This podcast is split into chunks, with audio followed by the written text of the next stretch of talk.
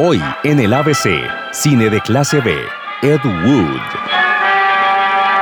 Edward Davis Wood Jr. fue un guionista, director, productor, actor y editor cinematográfico norteamericano. Nació el 10 de octubre de 1924 en Poughkeepsie, Nueva York.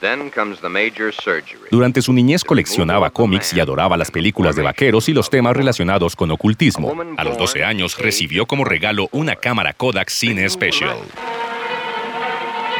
En 1947 se trasladó a Hollywood, California, donde empezó a escribir guiones y dirigir pilotos de programas de televisión, comerciales y algunos westerns de muy bajo presupuesto.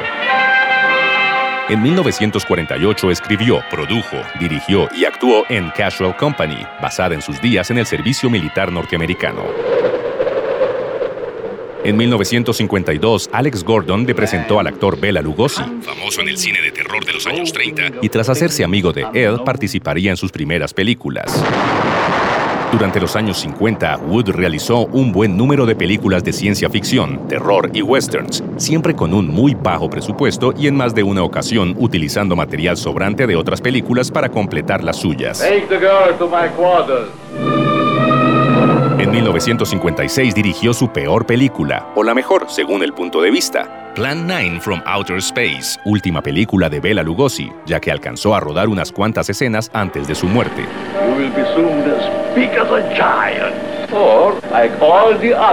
En 1957 se estrenó en una sala pequeña y en 1959 se programó en varios teatros hasta que en 1961 fue vendida a la televisión, donde encontró algo de audiencia en la programación nocturna.